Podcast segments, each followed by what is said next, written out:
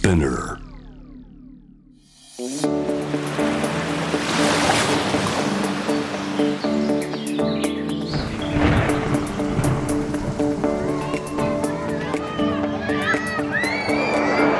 SDGs Explain for Business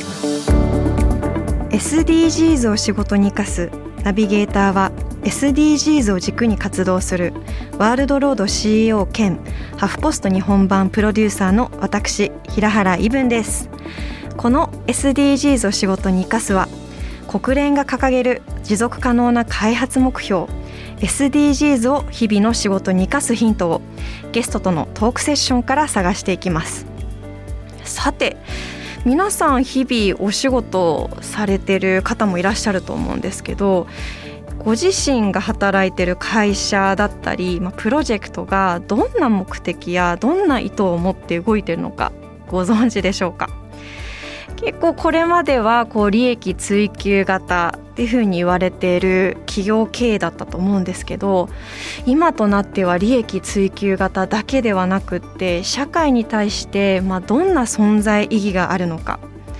ここの目的や意図がすごく問われている時代になってきたんじゃないかなと思います。そこで、まあ、仕事をする人のやりがいっていうのも大きく変わってきていて、まあ、これまでは年収が高ければいいだったり終身雇用が良いとかそういうのがあったと思うんですけど今の時代はどうなんでしょうね働きがいの意味だったり経済成長に求められるものがどんどん大きく変わってきてるんじゃないでしょうか。今回は今注目を集めているパーパスブランディングに取り組んでいる SMO 株式会社の斉藤美希子さんにお話を伺いますではゲストをお迎えする前にまずは SDGs 関連ニュースをお届けします。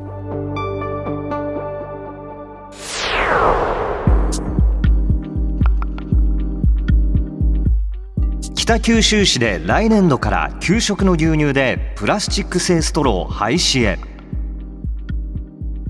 北九州市教育委員会は来年度から私立学校の給食で出されている牛乳を飲むためのプラスチック製ストローを廃止すると発表しました。年間あたりおよそ7トン。ストローおよそ1500万本のプラスチックごみ削減になり児童生徒の環境問題への意識向上にもつなげたいということです。北九州市内では牛乳の容器が瓶から紙パックに変わった1974年以降プラスチック製ストローが使われていて紙製ストローへの変更も検討したそうですがコストが割高になるため断念。日本製紙が昨年開発した開封しやすくストローがなくても直接飲める牛乳パックを利用することにしたということ。今年10月から市内の SDGs 推進校で試験的に導入し来年4月から全校に広げる予定ですが小学校低学年や特別支援学校の児童生徒には飲みにくかったり開けにくかったりすることも予想されているため当面はストローも配るということです。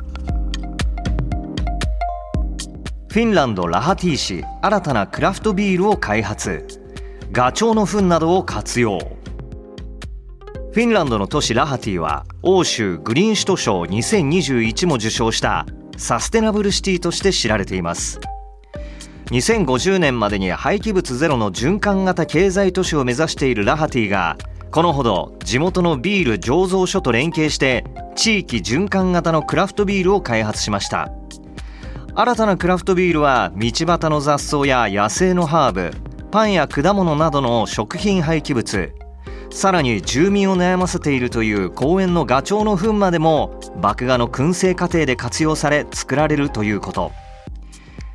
ウェイストフリーサーキュラーエコノミーワイルドハーブナンバーワンなど7種類の期間限定サーキュラービールがこの夏順次発売されます。ラハティは第二次世界大戦後は急速に工業化が進み環境問題を抱えていましたが現在2025年までにカーボンニュートラルを。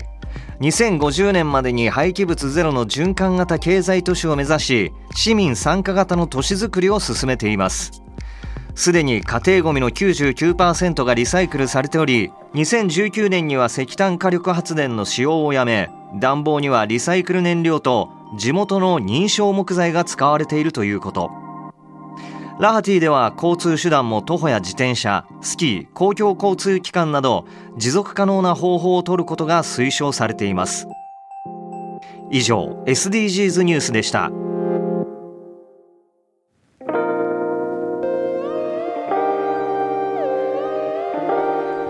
改めまして SDGs を仕事に生かすナビゲーターの平原伊文です。それではゲストをご紹介しましょ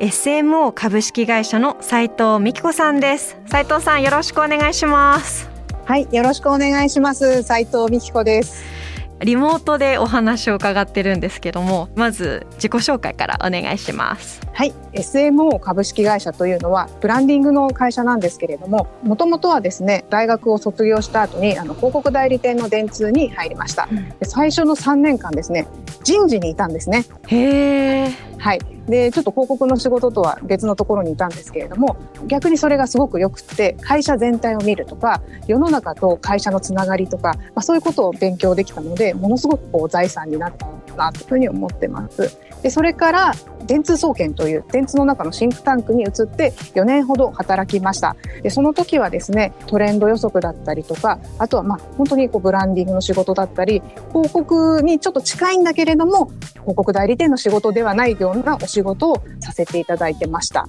最後の方にですね、私がチームで書いたレポートがあって、でそれがですね、あらゆるものは皆メディアになるっていうあのテーマのレポートを書いたんですね。で、それがどういう内容だったかっていうと、まあ、それまではマスメディアが本当に強くて、それ以外のメディアも台頭してきますし、あとはいろんなもの、例えば紙袋だったり、あとはその人、個人すらもこうメディアになっていくような時代が来るというようなレポートを出しました。で、それをこう書いててですね、あ、じゃあ個人もメディアになるということであれば、自分もメディアになれるんじゃないかというふうに思いまして、じゃあここは思い切ってそういうフィールドで戦えるかどうか頑張ってみようじゃないかと思いまして、18年前に斎藤美希子事務所というのを立ち上げて、えー、独立をしました。そうなんですね。はい。実際こう独立してみて、今って何されてるんですか、うん今はですね、パーパスを軸にしたブランディングを行っています。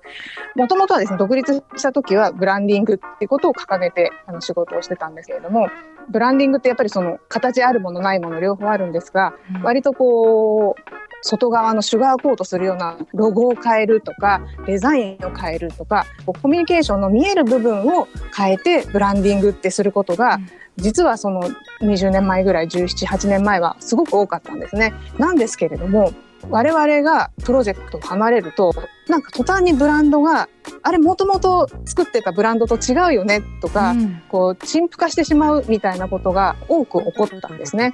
どうしてだろうっていうのはずっとチームで話していました。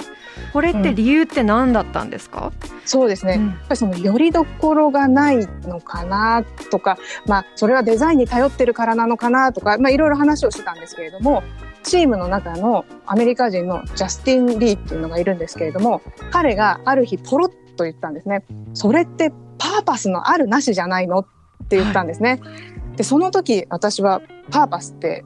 知らなくて本当にこう中学生の時に習った英語の目的とかえそういうことですかっていう話をしたんですけどいや違うと。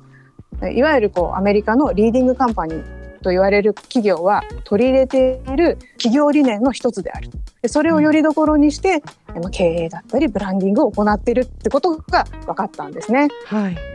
それで我々もそこからパーパスについて調べてみよう既存のない強いブランド、より強いブランドを作るために、ちょっとそのパーパスっていうのを取り組んでみようっていうことで、まあ、パーパスを軸にしたブランディングっていうのが始まったんですね。そうだったんですね。それでも斉藤さんのパーパスと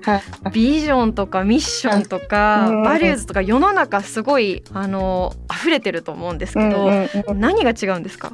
それはね、よくみんなに聞かれるんですけれども、パーパスとミッション、ビジョン、バリューズって4つ、えー、大きく分けてあるんですが、これは我々はあの経営理念の4要素っていうふうに呼んでいます。で、一番分かりやすいのがビジョン。言葉の通りですね、うん、未来に対するビジョンです。将来自分たちがどうなりたいのかとか、自分たちがどういう世界を成し遂げたいのかということを表す言葉になります。で一方パーパスというのがですね、えー、まさに我々が取り組んでいることなんですけれどもビジョンが未来に対してパーパスはまさに今に注目した言葉になります。で、えー、どんなことかっていうと存在理由とか存在意義それから志といったような意味合いがあります。会社は何のために存在するのかこのブランドは何のためにあるのかということが、えー、パーパスで表現されるという理念になります。うんパーパスがある企業とない企業の違いって、うん、正直こう想像しにくいと言いますか、うん、生活者からしてみれば分かりづらいと思うんですけど、うん、そこはどうでしょう？どういうふうに見極めればいいんでしょうか？あそうですね。強いファンがいるブランドだったり企業っていうのは何らかしら志だったりパーパスっていうものがあるというふうに考えています。だから、やっぱりその強いファンがいる企業とかブランドっていうのは、パーパスがある企業なんじゃないかなっていう、すごく簡単な雑な見分け方ですけれども、まあ、そこに共感してファンになるっていうのは、消費者としてはあるかなというふうに思います。そうなんですね。パーパスがある企業とない企業の大きな違いって、やっぱり Y から始めてんですよね。なぜあるのか、いわゆるパーパスから始まってるんですよね。自分たちは何のために存在するのかっていうことを明確にして、だから Mac を作ったりだとか iPhone 作ったりっていうプロダクトに入っていくわけですよね。だけどそのパーパスがない企業はいきなりほわっとまあ、プロダクトに入っていくわけです。なので、商品の一貫性とかサービスの一貫性みたいなものは、ものすごくこうパーパスがあると、企業とない企業っていうのは結構わかりやすく出てるというふうに捉えてます。なるほどそうなんですね、まあ、これだけやはりこう企業がこう効果だったり機能以上に自分たちは何のために存在するのかどんな存在理由があるのかいうふうに歌ってる企業が強くってかつファンも増やしやすいっていうのがこうパーパスの根源っていうことですか、そうですね。あの必ずしも声を大きくパーパスは何々ですっていう必要はないんですけれどもパーパスがあると自然と最終アウトプットまでそのパーパスに紐づいた基づいたものになっていくので一貫性が出てくる強いブランドになりやすいということがありますね。うんいつもこう思うのがこう SDGs でいうとよく、まあ、グリーンウォッシュっていうまあ言葉があって、外では SDGs を掲げてるものの、まあ、実際中覗いてみたら、まあ、めちゃくちゃ問題だらけだったと、ただの SDGs が外に見せるためのシュガーコートにしか過ぎないっていうのがよくあるんですけども、パーパスもあるんじゃないかなって思っていて、うん、パーパスを掲げているけれども、まあ、実態そうじゃないよねっていう企業って何が違うんですか、やっぱりそのパーパスが、まあ、ちょっと流行ってるからとか、まあ、やっといた方がいいからっていうので、まあ、策定をしている企業とそうではなくて本当にパーパスに対するこう信頼とこう実行っていうのを行っている企業っていうのはやっぱりそのリーダーはじめその経営層のコミットメントが全然違うっていうのは感じますね。そうなんですね、結構こうリーダーもそうですし働く人々もやはりこう志だったり、うん、あの存在理由がある方と、うん、あのない方の、こう働きがいっていうのも変わってくるんじゃないかなって思うんですけども、まさにこれで言うと SDGs8 番の働きがいも経済成長も話に関わってくるかなと思いますが働きがいは想像できるんですけど経済成長のところに、まあ、実際パーパスってつながるんですか？つなげるためにパーパスを策定するんではないんですけれどもパーパスがあることによって今の働きがいのように企業ブランドのパーパスとその個人のパーパスがちょっと重なり合うっていうのがこう理想形だと思ってます。そうすることによってやっぱり自分のやりたいことと会社のやりたいことってなぜいるのかって存在理由が一緒だとやっぱりモチベーションが上がりますよね。でそうするとやっぱりその個人のパフォーマンスっていうのが上がっていくんですね。やっぱりそこで、あのまあ、成長に貢献するっていうのとあとはそのブランドのメンバーズ全員それから会社組織の全員っていうものが同じ一つのよりどころがあると、まあ、立ち返る場所が一つっていうのは目的も一つになっていくのでやっぱりその同じ方向を向いてかつ高いモチベーションを保てるということでパーパスはすごくこう有意義であるというふうに考えてます。はい、このまあ、働きがいがあるとパフォーマンスが高くって、うん、でかつそれがまあ会社の成長にもつながるとは思うんですけどこれをまあ実際にこう体現しているパーパスカンパニーの事例って何かありますか？あそうですね。すごいたくさんあるんですけれどもやっぱりソニーを挙げたいと思うんですけど日本企業が来るんです、ね、そうなんです、はい、そうなんですソニーの平井社長という方が、あの、2016年くらいにですね、その、今一度ソニーの歴史を振り返るっていうことで、ソニーの歴史を振り返ったんですね。で、その時にソニーがやっぱり大切にしているものは何かっていうことを考え抜いた時に、うん、感動っていう二言が、二二文字が浮かび上がったんです。で、で、我々はじゃあ、この感動というものを軸に経営、企業づくりをしていこう、再リスタートしようということをおっしゃったんですね。でそれで、まあ、感動をもとに事業の売却だったり、まあ、再編だったりあとは相棒なんかもそれまで生産中止になってたんですけれども、まあ、感動を与えるよねっていうことで相棒がまた再生産されるようになったりですとか、まあ、感動を軸にあの経営ってものがされるようになった。でその平井社長の意思を受け継いだ吉田社長それが2018年に就任するんですけれども、まあ、彼が1年かけてパーパスを策定するんですね。で、2019年の会社説明会の時に、その自分が社長に就任して一番大切な重要だったことは何か、パーパスの策定だっていうことを明言したんですね。はい、そうだったんですね。そんな背景があったんですね。正直こう、はい、パーパスって今のお話を聞くまでは、うん、経営陣の方が、うん、まあ、いわゆるこう広告代理店の方と一緒にちょっとこうスローガン考えて外に出して、こうなかなかまあ社員の方々も知らない。で自分の会社のパーパスなんだっけって知らない方が多いのかなって思ったんですけど、本当にパーパスを実践されてる企業はしっかりと経営陣がこう現場の方々と一緒になって策定してこれ浸透させていくっていうところが少しポイントなんですかね。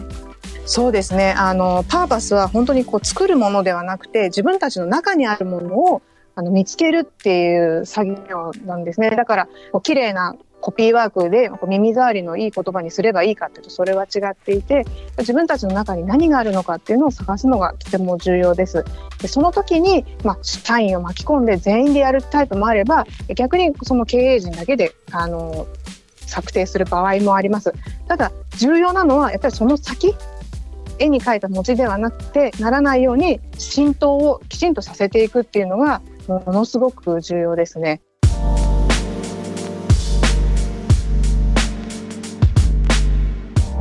ブランディングの形も変わってきてるんじゃないかなと思ってて。これまではそれこそもう外に綺麗なもの出してあのちょっとワオってバズらせるのがなんぼだったのが、今、まあ、企業がこう SDGs だったり、まあ、社会的責任を求められてる中で、ブランディングっていうこう定義っていうのも変わってきてるのではないかと勝手に仮説を置いてるんですけど、今の時代に合ったブランディングって斉藤さん何でしょう、うん、そうですね。やっぱり本当に今は嘘がつけない時代ですしその正直さっていうのってものすごくこう価値なんですよね。で実際にこうあらゆる情報がもう外に出てきてしまう世の中で嘘がつけないといった中でやっぱその正直に自分のらしさをそのまま伝えるっていうことがブランディングにつながっていくんですよね。だからシュガーコートしてこう綺麗に見せるじゃなくて、うん、ありのままの自分を見てもらってそれが共感してくれる人をファンにして一緒に共存していく成長していこうよっていうのがあの今の時代に合ったブランディングだと思ってます。うん、ただかっこいいものを掲げて、うん、あの、うん、どうですかと実体のないものを、あのかっこよく見せるのではなくて、かっこ悪くてもいいから、あのありのままを見せる、でそれを伝えていくっていうのが、ブランディングですかね今に求められている。まさにこうらしさを引き出してそれをそのまま伝えるっていうのがブランディングの正しいあり方だと思います。特に本当に Z 世代の方々はそういうの分かっちゃうんですよね。それがこう、うん、嘘ななんか作られたものなのか。あ本当にこの会社とかこのブランドってこういうことやってるんだなこういう人たちなんだなっていうのが分かってる。それは本当に感覚的なものなのでもうその空気を読む力としか言えないんですが、まあ、彼女ら彼らっていうのはすごくこうそこの意識は高いし優れてると思いますね。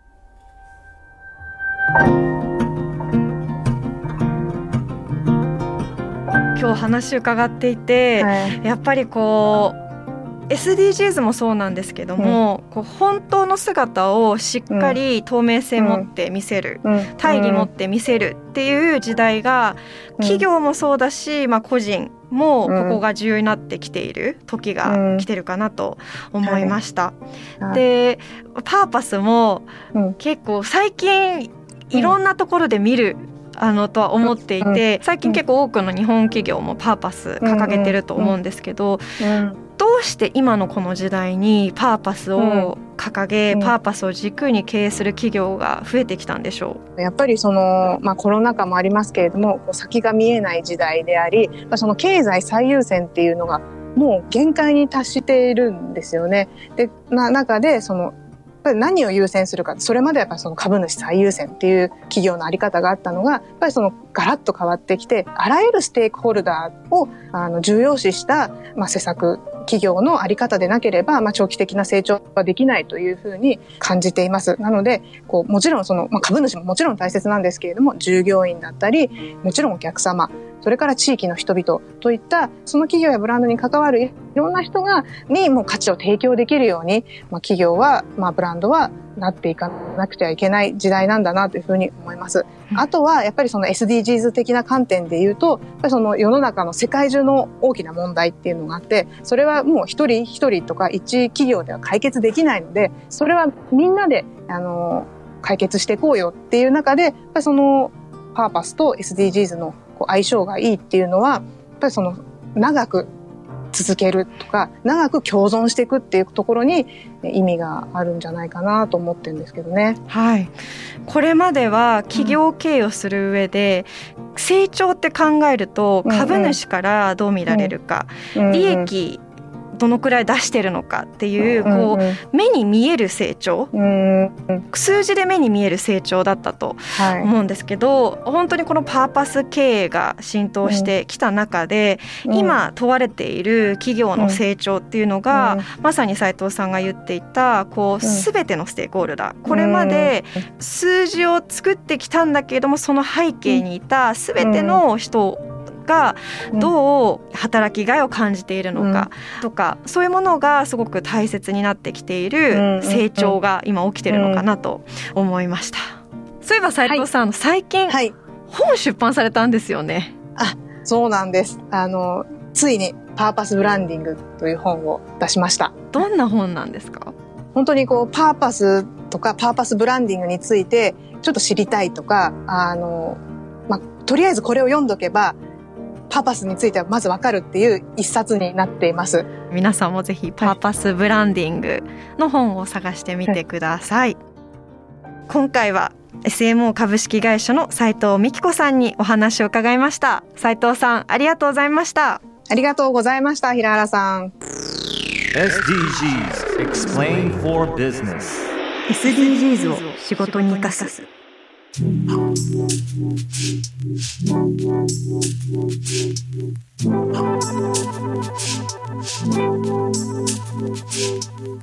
ここからは仕事で使える SDGs の数字に関するトピックをご紹介します。今日の数字は335億です。環境省のデータによるとですね、えー、世界の CO2 の排出量がなんと335億トン。温室効果ガスと聞くと工業分野での大量排出はイメージしやすいですよね。ですが実は全体の15%は家畜及び家畜の飼育に関係するものでうち約65%は牛から排出されています。ではこの CO2 の排出が牛からどのように来ているのでしょう。実はいろんな工程にこれが関わってきます。牛の場合こう飼育だったりその後食肉の加工で最後に市場への運搬など全ての工程を合わせてかなり多くの CO2 の排出量が私たちの手元に届くまで排出されています。フードロスのことがニュースで取り上げられていると思うんですがここかなり考えなきゃいけないとこかなと思います。私たちがきちんと適切な量を購入して適切な量を消費すればきっと生産だったりももっともっと適切な生産に変えていけるんじゃないかなと思います。なので日々の食事だったり日々の買い物ここですねきちんと意識して、えー、取り組んでいければなと思いますということで仕事で使える SDGs に関するトピック今日ご紹介した数字は世界の CO2 排出量335億トンでした。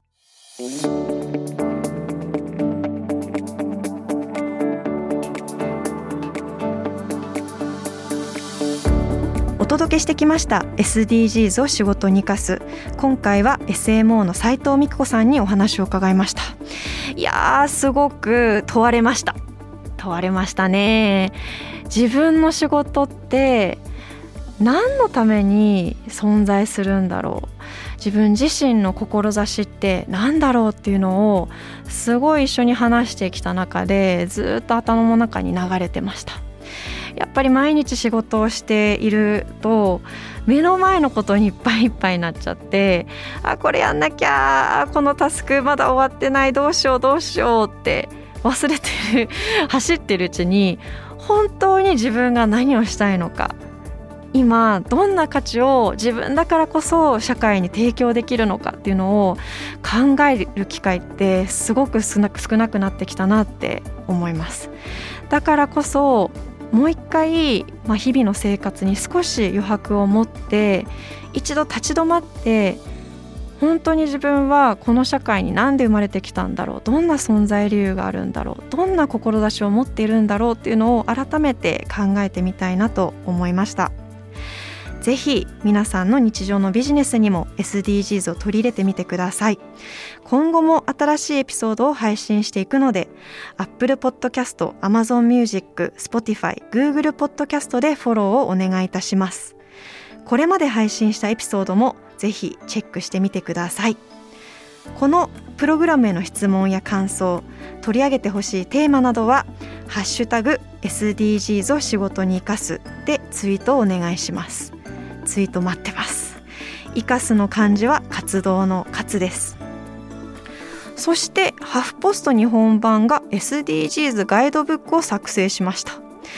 毎度毎度アナウンスしておりますがハフポストサイトから無料でダウンロードすることができます、えー、分かりやすい内容となっております。でハフポストではですねこれまで400本以上の SDGs 関連記事を発信していて今年はライブ番組ハフライブも SDGs 一色となっていますハフポストの取り組みと専門家やあと SDGs のトップランナーとも言われている企業の方のインタビューを通してそのノウハウやアイディアがたくさんこう積み込まれているガイドブックになっています。自分の部署ではどんな SDGs ができるんだろう。あと SDGs そもそもどんな風に仕事に活かせるんだろう。明日からできる SDGs のヒントが満載になっております。ぜひ情報収集や課題解決に向けたアクションの参考にご活用ください。ということでここまでのお相手は平原イブンでした。Spinner.